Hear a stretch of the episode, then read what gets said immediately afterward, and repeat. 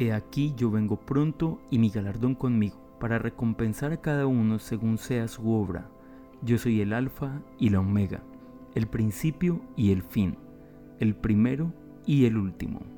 Apocalipsis capítulo 22, versículo 12 y 13. El día de hoy quiero compartir un tema que he titulado Vengo pronto. Y hace unas horas pensaba que nosotros muchas veces vivimos nuestros días, vivimos nuestra vida, olvidando que Dios puede regresar en cualquier momento. Hacemos planes a largo plazo, hacemos proyectos, metas, pero también en ocasiones nos equivocamos y dejamos que la cuenta se alargue porque no estamos conscientes que Dios evidentemente puede venir en cualquier momento.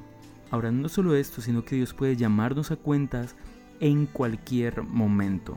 Así que, en primer lugar, pensando en estos dos versículos, necesitamos vivir todos los días como que Dios ya viene pronto. Lo segundo en lo que me lleva a meditar este pasaje es que Dios tiene una recompensa, un galardón para cada quien según sus obras. ¿Qué significa eso? ¿Que somos salvos por obras? De ninguna manera. Lo que significa esto es que cada uno de nosotros tenemos en nuestra vida obras o hacemos en nuestra vida obras que son consecuentes con nuestra fe y con la gracia que ha operado en nosotros. Por lo tanto, la gracia que ha operado en nosotros para salvación transforma nuestra forma de vivir y nuestras obras. Por lo tanto, podríamos decir en cierta forma que las obras que nosotros somos son evidencia de nuestra salvación. Luego el texto continúa diciendo, yo soy el alfa y la omega, el principio y el fin el primero y el último.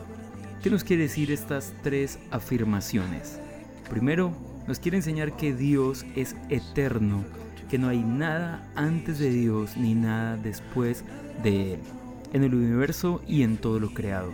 Pero nos enseña también que en nuestra vida Dios tiene que ocupar el primer lugar, exactamente lo que es pero no solamente el primer lugar, sino que en nuestra vida Dios debe ser lo primero, el medio o la mitad y lo último.